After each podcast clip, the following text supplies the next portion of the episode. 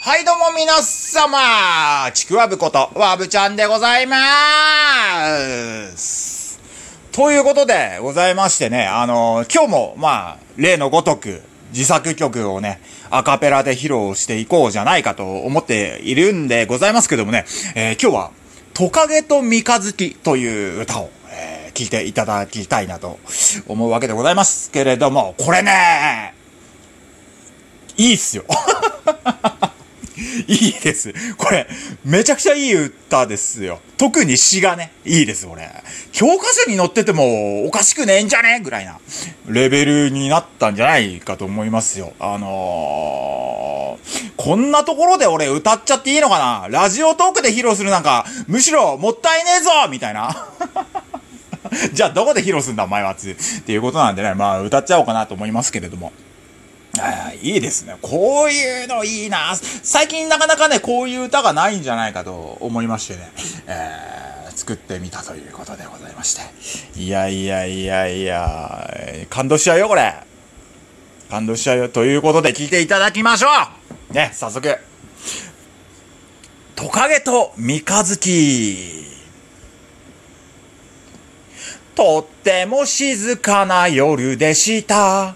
とっても静かな草むらで、一人慌てふためいて、トカゲが走って逃げている。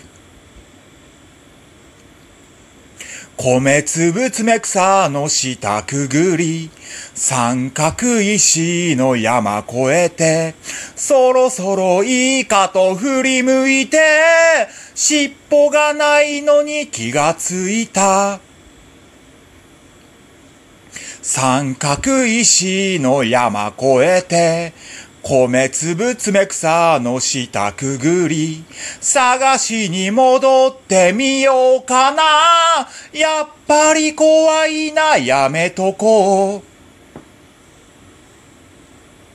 トカゲはすっかりヘトヘトで、いつの間にやら夢の中、それをそっと照らすのは、青くて細いお月様。青くて細いお月様。